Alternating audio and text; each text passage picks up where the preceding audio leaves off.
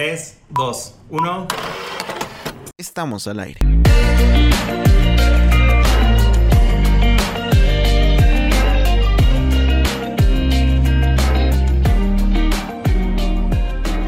Bienvenido a Mies Podcast, donde los siguientes minutos escucharemos palabra por medio del staff de Rocafiel. Disfrutemos juntos la siguiente enseñanza. ¿Qué tal iglesia? El Señor te bendiga. Muy buenas tardes. Qué bueno que viniste el día de hoy. ¿Saben? Hay un versículo en Eclesiastés, Eclesiastés capítulo 1, verso 17, que dice lo siguiente.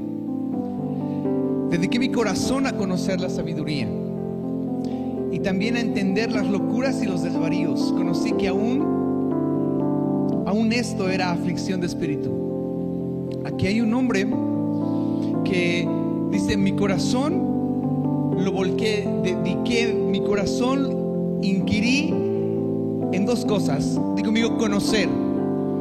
Conocer sabiduría y volcó también su corazón a entender las locuras y los desvaríos. Mire qué, qué contrarios son esos elementos.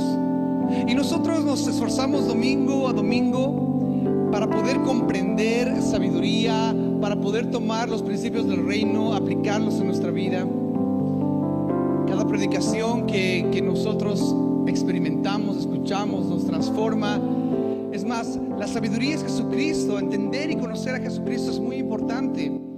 La sabiduría edificó su casa con siete columnas. El principio de la sabiduría es el temor al Señor. Nos volcamos a entender y a conocer, a conocer sabiduría y eso es muy bueno. Pero ¿qué tal si hoy, domingo a mediodía, paramos un rato nuestra, nuestro desespero por conocer sabiduría y volcamos nuestro corazón a entender locuras y desvaríos? Digo conmigo, locura. Digo conmigo, desvarío. Ojo que el que escribió esto no dice, conocí las locuras y los desvaríos. No, no, no. Las entendí. Para no tropezar con eso. Es por eso que hoy quiero hablar con ustedes un tema que titula Pequeñas locuras. ¿Oramos? Señor, queremos darte gracias porque hoy podemos estar juntos como iglesia.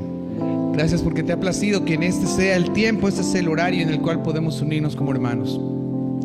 Ponemos delante de ti todo esto, lo que vamos a hablar, para que tú nos edifiques y podamos, Señor, salir de acá no solamente con el conocimiento de la sabiduría, sino con el entendimiento de las locuras que tú has dejado plasmadas en tu escritura. Gracias por este tiempo, en el nombre de Jesús. Amén y amén. Este mismo escritor en Eclesiastés 10 capítulos más adelante, en el capítulo 10, en el verso 1, detalla un concepto de locura y dice lo siguiente, las moscas muertas hacen heder y dar mal olor al perfume del perfumista. Así una pequeña locura, digo conmigo pequeña locura. Así una pequeña locura al que es estimado como sabio y honorable. La palabra mosca muerta la palabra mosca muerta siempre representa algo pequeño. Nadie le da tanta bola a una mosca muerta. Hasta lo usamos nosotros como insulto. Ah, esa es una mosquita muerta, no le hagas caso. Algo muy pequeño, algo insignificante. Aquí dice, ¿sabes qué? Las pequeñas locuras son como esa mosca pequeña, esa ah, cosa insignificante, pero que en la vida de un sabio, en la vida de una persona honorable, hace que eso se pudra, hace que eso deje de tener valor. La Biblia dice en Jeremías capítulo 29, verso 11, porque yo sé los planes que tengo para ustedes, dice el Señor. Planes de bienestar y no de calamidad para darles el fin, el, el futuro y una esperanza. Nuestras pequeñas locuras pueden destrozar los planes de Dios para nuestra vida. Nuestras pequeñas locuras nos pueden costar mucho, iglesia. Por eso más que conocerlas, necesitamos entenderlas para no cometer este tipo de locuras. Yo sé que el eslogan es hay que ser loco por Cristo y más cosas, pero ¿qué tal si revisamos la escritura para ver lo que la Biblia dice? Un ejemplo de locura. ¿Qué tal es Saúl? ¿Cuántos recuerdan la historia de Saúl?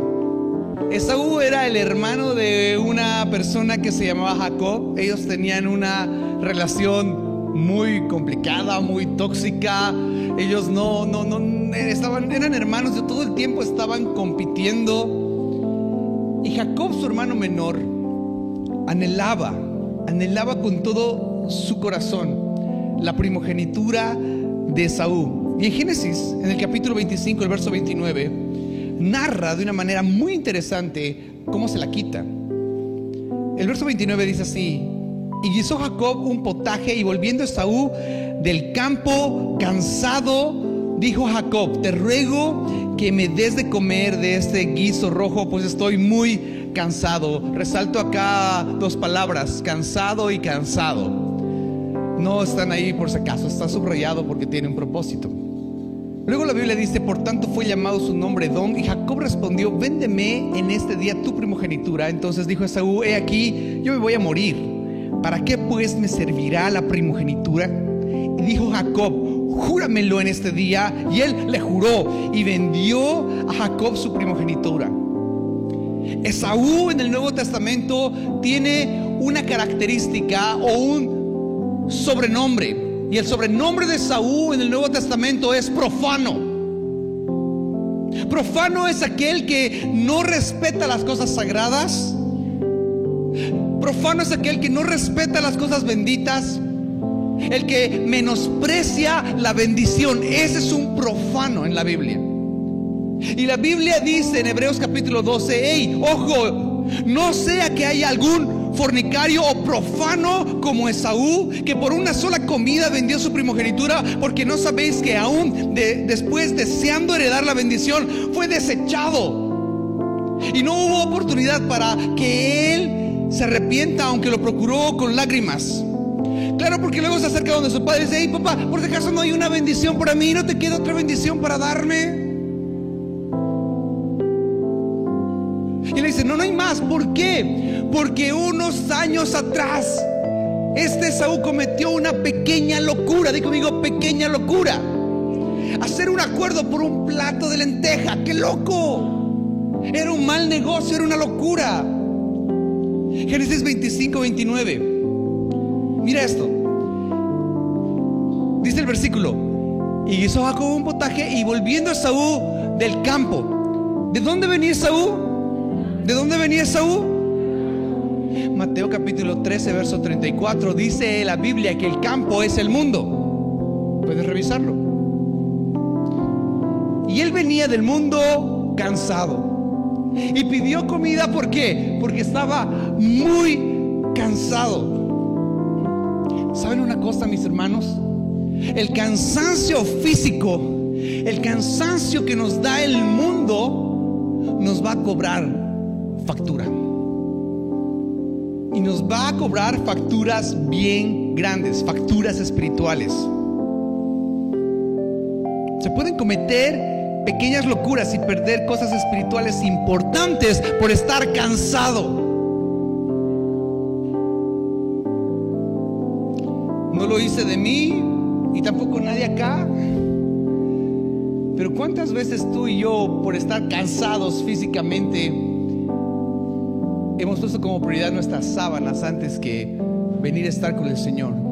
Pero que, pastor, merezco descansar también. El domingo es el único día que, que, puedo quedarme a dormir esta tarde. Hey, el cansancio del mundo te puede cobrar una factura grande. Domingo es el único día que puedo dormir. ¿Y, es culpa de Jesús esa? ¿Jesús tiene la culpa de eso? Es día del Señor, le pertenece a Él le corresponde a Él. Y nos perdemos de tantas cosas por estar cansados.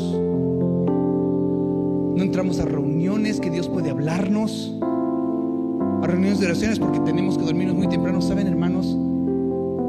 Este hombre en el mundo estaba cansado y cometió una pequeña locura. Tomar lo que es bendito y profanarlo. Quitarle la prioridad a lo que es santificado lo que era dado por Dios. ¿Sabes? Cansarse de todo. El, trabajo cansa, el ejercicio cansa, hasta el servicio incluso a veces puede cansar.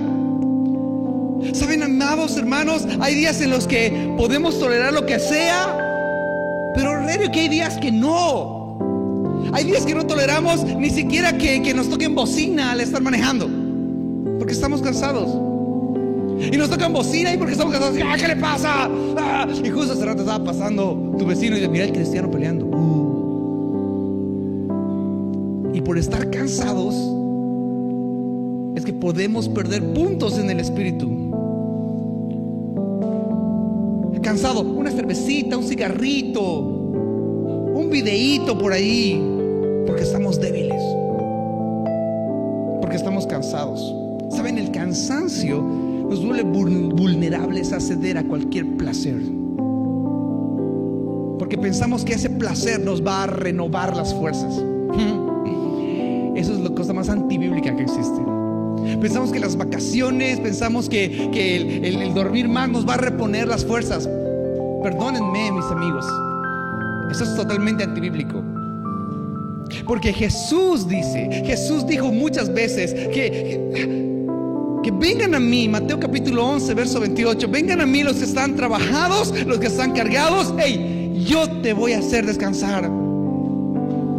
Hey, te, te, cambio tu bendición por un plato de lentejas, por una necesidad, por un momento de placer. Mal negocio. Mal negocio, una locura. ¿Te cansaste esta semana? ¿Crees que mereces descansar? El mejor lugar para descansar es su presencia. Y no lo digo yo, lo dice la Biblia. Isaías 40, 29. Él da esfuerzo alcanzado él, ahí es nuestro descanso. Es que para el mundo eso es ilógico. Para el mundo descansar es dormir hasta tarde, es, es, toda la tarde no hacer nada, todo el día no hacer nada. Eso es descansar para el mundo. No, no, no, no, no. Para Dios, por eso vamos contra corriente.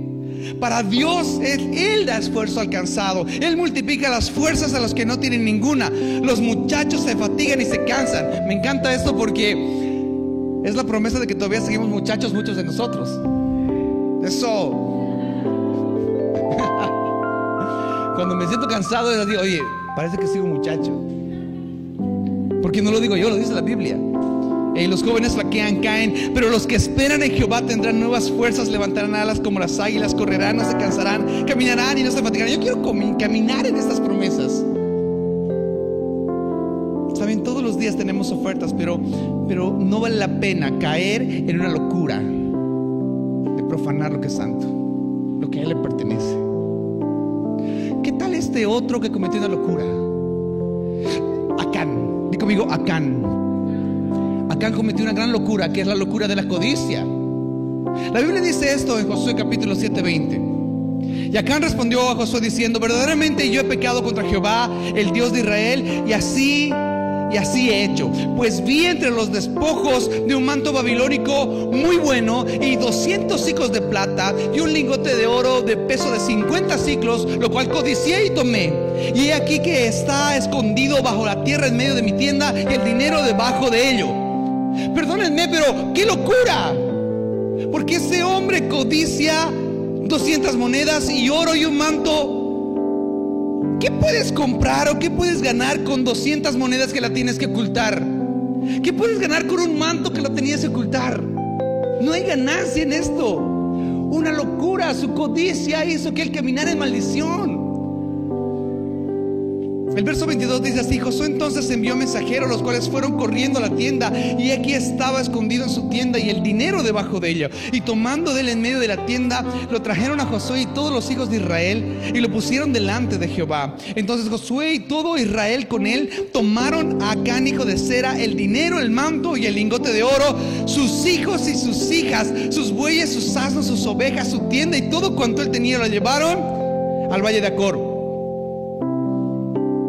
Veces pensamos que las locuras que hacemos, las consecuencias solamente las vamos a llevar nosotros, pero según la Biblia las consecuencias también se lo llevan nuestros hijos y nuestra familia. ¿Cuántas veces por codiciosos nos hemos endeudado hasta más no poder? Y si nos morimos, ¿quién va a pagar esa deuda? Porque esa maldición termina yendo hacia nuestros hijos, privamos a nuestra familia de muchas cosas, muchas veces por anhelar cosas que ni siquiera las necesitamos. Codicioso. 25. Y le dijo Josué, ¿por qué nos has turbado? Túrbate Jehová en este día. Y todos los israelitas los apedrearon y los quemaron después de apedrearlos. Porque cometió la locura de la avaricia. Job capítulo 5, verso 2 dice lo siguiente. Es cierto que al necio lo mata la ira y al codicioso lo consume la envidia. Yo he visto al necio que echaba raíces y en la misma hora maldije su habitación. Sus hijos estarán lejos de la seguridad, en las puertas serán quebrantados y no habrá quien los libre. El codicioso se inunda de deudas hasta la tercera y cuarta generación. Digo, digo, qué locura. Qué locura ser profano. Qué locura ser codicioso. Hay otro, se llama Giesi. Giesi cometió una locura. Porque Giesi se le ocurrió mentir. La Biblia dice en Segunda de Reyes, capítulo 5, verso 10 en adelante, que al profeta le ofrecieron una recompensa por lo que hizo. Y el profeta dijo, no, no yo no quiero recompensa. Y se llevaron la recompensa y su siervo Giesi fue a buscarlos. Dice esto. Y volvió el varón de Dios en toda su compañía y se le puso delante de él y dijo, he aquí ahora conozco que no hay Dios en toda la tierra sino Israel. Te ruego que recibas algún presente de tu siervo. Mas vive Jehová en cuya presencia estoy que no aceptaré. Y le instaba que aceptara alguna cosa, pero no le quiso. Estoy hablando del profeta. Y el 20 dice así. Entonces Giesi, criado de Eliseo, el varón de Dios, dijo, he aquí mi señor estorbó entre este sirio Naamán, no tomando en su mano las cosas que había traído. Vive Jehová que correré yo tras él y tomaré de él alguna cosa. Mira lo que dice el 22. Y él dijo, bien, mi Señor me envía a decirte, aquí vinieron a mí en esta hora del monte Efraín dos jóvenes de los hijos de los profetas, te ruego que les des un talento de plata y dos vestidos nuevos. Mentiroso. Vestidos nuevos. Una mentira es una pequeña locura. Porque para tapar esa mentira tiene que volver a mentir. Más adelante del verso 25 se encuentra con el profeta y el profeta le dice, hey, ¿dónde estabas, Giesi? Y él le dijo, tu siervo no ha ido a ninguna parte, doblemente mentiroso. Digo conmigo, mentir es pecado. Ahora digo conmigo, mentir es una locura. Es de locos mentir. Así que si tienes a alguien al lado, dile, no seas loco. No mientas. Pequeña locura, una mentira. ¿Y sabes cuál fue la consecuencia de Giesi? La lepra que tenía nada más se le pegó a él. Por la locura de buscar de mentir.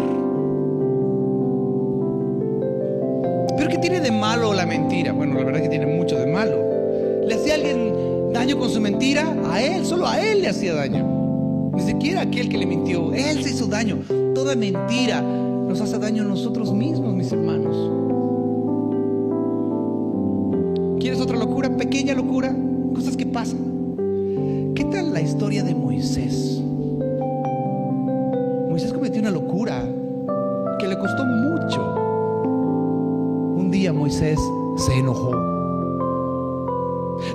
capítulo 20, verso 7 dice así. Y habló Jehová a Moisés diciendo, toma la vara y reúne a la congregación, tú y Aarón tu hermano, y hablad a la peña a vista de ellos, y ella dará agua.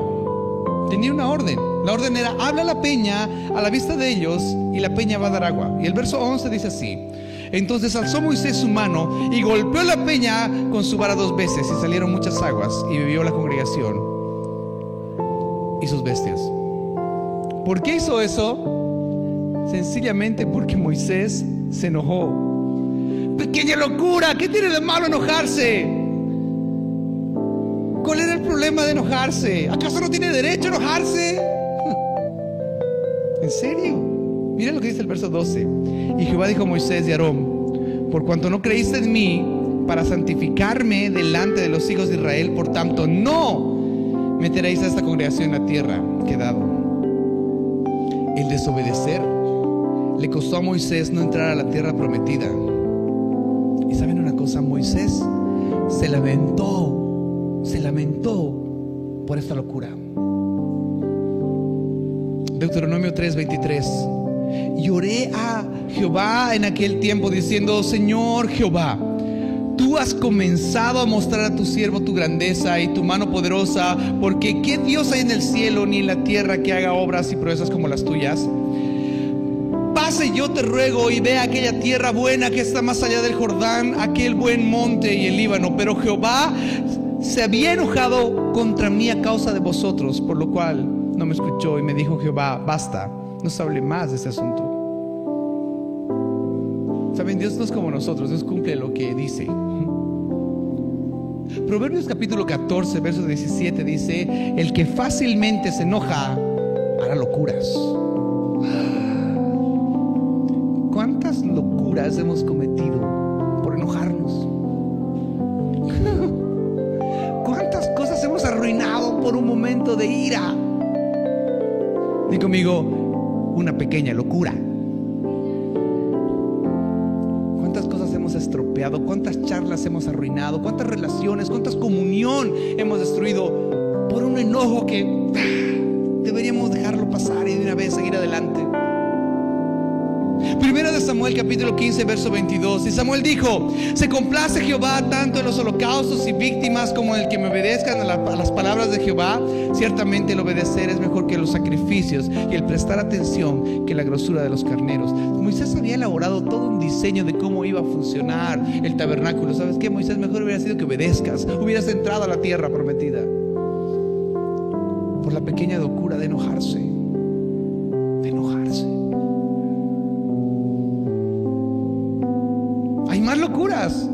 ¿Te acuerdas de Saúl? Saúl cometió una locura. La locura de ceder a la presión de grupo. La Biblia dice que él tenía que estar en un lugar y esperar que venga el profeta. Pero la gente empezó a decirle, oye, de una vez, hagamos la ofrenda, hagamos la ofrenda. Y él se dio a la presión de grupo. Samuel había prometido que, que, iba a estar ahí, independientemente de lo que suceda. Primero Samuel 13. Y él esperó siete días conforme al plazo que Samuel le había dicho, pero Samuel no venía a Gilgal y el pueblo se le desesperaba. Di conmigo, presión de grupo. Ceder a la presión de grupo es una locura. No importa lo que te diga ese grupo, ceder es una locura. El verso 9, entonces dijo Saúl, traigan el holocausto y ofrenda de paz y ofreció el holocausto. Y cuando él acababa de ofrecer el holocausto aquí, Samuel que venía y Saúl salió a recibirle para saludarle. Entonces Samuel dijo, ¿qué has hecho? Y Saúl respondió, porque vi que el pueblo se me desertaba y que tú no venías dentro del plazo señalado y que los filisteos estaban reunidos en Micmas. Me dije, ahora descenderán los filisteos contra mí Gilgal y yo no he implorado a favor de Jehová. Me esforcé pues y ofrecí el holocausto y no sabía qué hacer porque la gente me estaba presionando. ¿Puede leer conmigo el verso 13? A la cuenta de 3, 2, 3. Entonces Samuel dijo a Saúl, ¿qué le dijo? Loco, por ceder a la presión del grupo, locamente has actuado. Oye, ¿cuántas veces nos hemos equivocado por hacer caso a ese grupo de amigotes? ¿Cuántas veces nos hemos equivocado por caerle bien a nuestra familia? ¿Cuántas veces nos hemos equivocado por tratar de conseguir la aceptación de aquella persona? ¿Saben? Si, si vivimos tratando de encontrar la aceptación en esa persona, vamos a morir cuando nos dé su rechazo. Es una locura.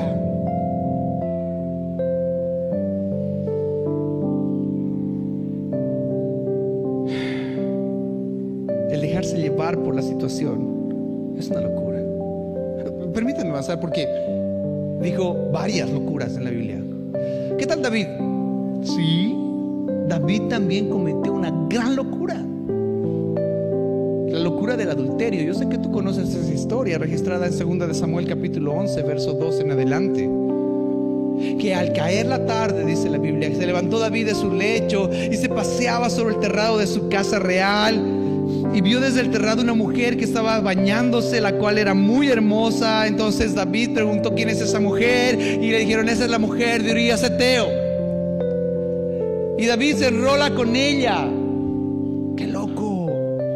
Qué loco. Porque eso lo, lo convirtió en adúltero, luego de eso avanzó a ser mentiroso y luego de eso avanzó, avanzó a ser asesino y de eso llevó a una maldición familiar.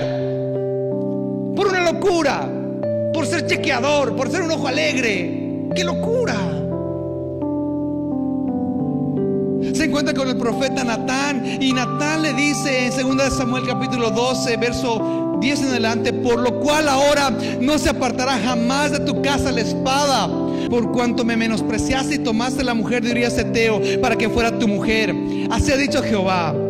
He aquí yo haré levantar el mal sobre ti. En tu misma casa tomaré tus mujeres delante de tus ojos y las daré a tu prójimo. Porque el verso 12, porque tú lo hiciste en secreto, mas yo haré esto delante de todo Israel y en pleno sol. Hermanos, cuidémonos de las pequeñas cosas. Cuidémonos de las pequeñas miradas. Cuidémonos de los mensajes de texto.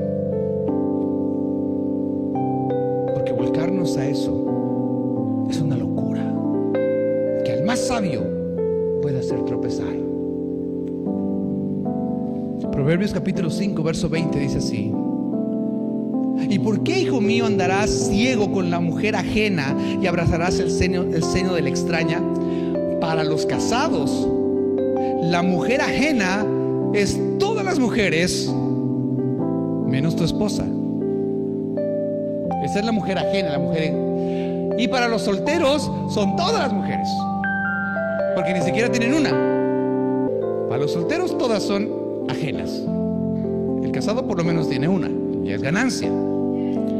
Ya ganancia. Porque los caminos del hombre están ante los ojos de Jehová y él considera todas sus, sus veredas. Prenderán al impío sus propias iniquidades y retenido será por las cuerdas de su pecado. Él morirá por falta de corrección y errará por lo inmenso de su...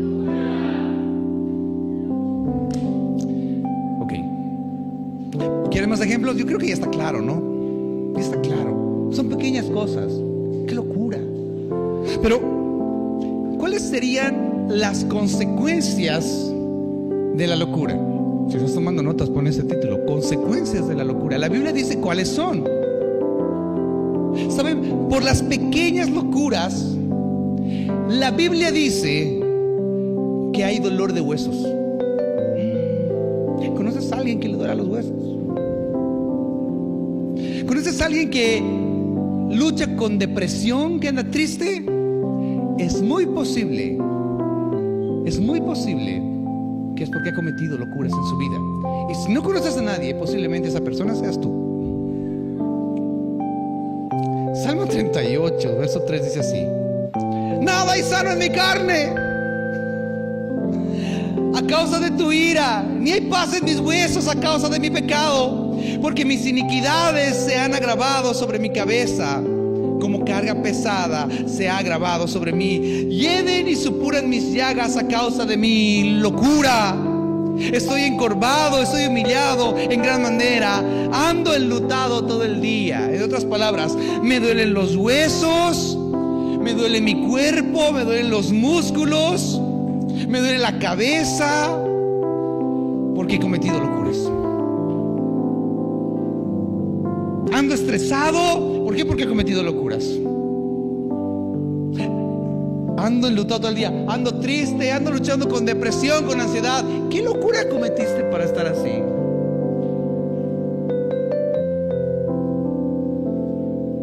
¿Saben? El loco ama el billete. El loco ama la plata. Plata se pelea, por la plata insulta, por la plata pega, por la plata Segunda de Pedro 2.15. Han dejado el camino recto, se han extraviado siguiendo el camino de Balaam. Yo sé que conoce la historia de Balaam, el profeta que por plata quería profetizar. Hijo de Beor, el cual amó el premio de su maldad y fue reprendido por su iniquidad. Por favor, sé que estás en este salón, pues una muda bestia de carga hablando con voz de hombre refrenó la locura del profeta. Porque andar amando la plata es una locura. Consecuencia del loco, vamos a ver el billete. Por las pequeñas locuras, voy a buscar falsos profetas que me endulcen el oído para que me celebren las locuras que hago. Voy a buscar una prédica que sí avale las locuras que hago. Pastor no se invente, no invento nada. Lamentaciones capítulo 2, verso 13. ¿Qué testigo te traeré o a quién te haré semejante, hija de Jerusalén? ¿A quién te compararé para consolarte, oh Virgen, hija de Sión? Porque grande como el mar es tu quebrantamiento. ¿Quién te sanará? Tus profetas vieron para ti vanidad y locura y no descubrieron tu pecado para impedir tu cautiverio, oh. sino que te predicaban vanas profecías y extravíos. Claro. Voy a buscar a alguien que me aplauda las locuras que cometo. Tratar de volver bíblico mi pecado. ¿Meditamos en la escritura? Creo que después de hoy, que no estamos conociendo sabiduría, sino estamos entendiendo locuras,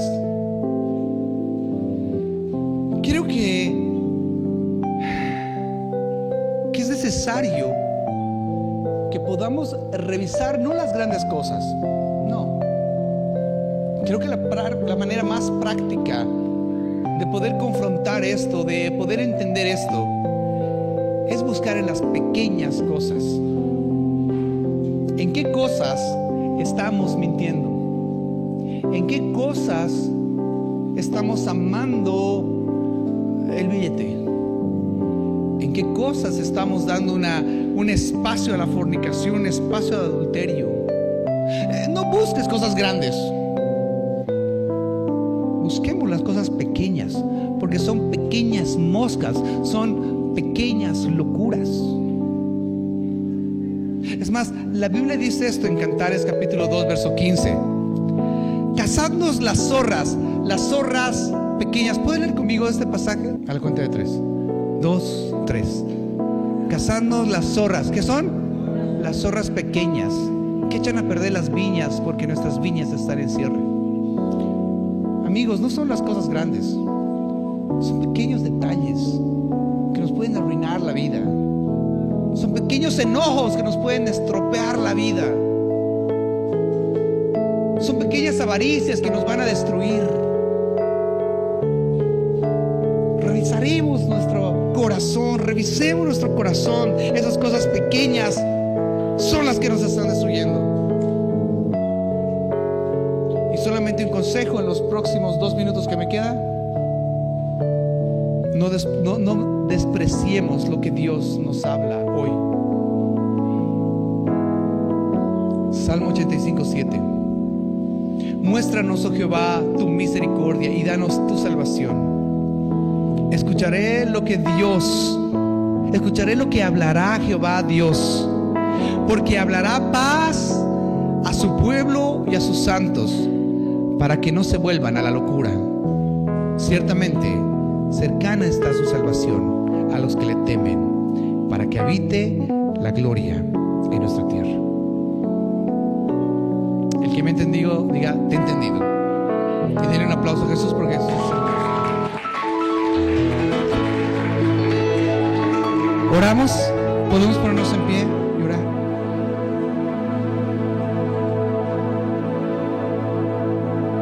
Señor, Señor, queremos hoy darte gracias y honrarte, porque eres bueno, misericordioso. Hoy, Señor, reconocemos que hemos cometido muchas locuras en nuestra vida. Señor, más que más que conocerlas, hoy las identificamos, Señor, y, y las entendemos. Perdónanos porque muchas veces hemos sido codiciosos. Muchas veces hemos sido adúlteros. Muchas veces, Señor, hemos sido mentirosos. Nos hemos enojado. Hemos tomado lo que es puro y santo querido reservar para nosotros. Hemos sido profanos. Y aunque todas esas cosas ah, en ese momento nos parecieron normales, Señor, hoy reconocemos que es una locura. Es una locura. Señor, ayúdanos a conocerte más, a conocer sabiduría. Pero ayúdanos, Señor, a entender los desvaríos y las locuras para no tropezar en ellos. Gracias, Señor, por este tiempo. Te amamos y te bendecimos en el nombre de Jesús. Amén, amén y amén. Dios te bendiga, iglesia. Gracias por tu tiempo.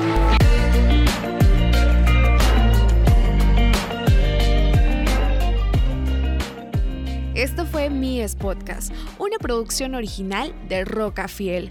Compártelo con tus amigos y dale me gusta desde la plataforma que tú escuchas. Nos vemos en el siguiente episodio.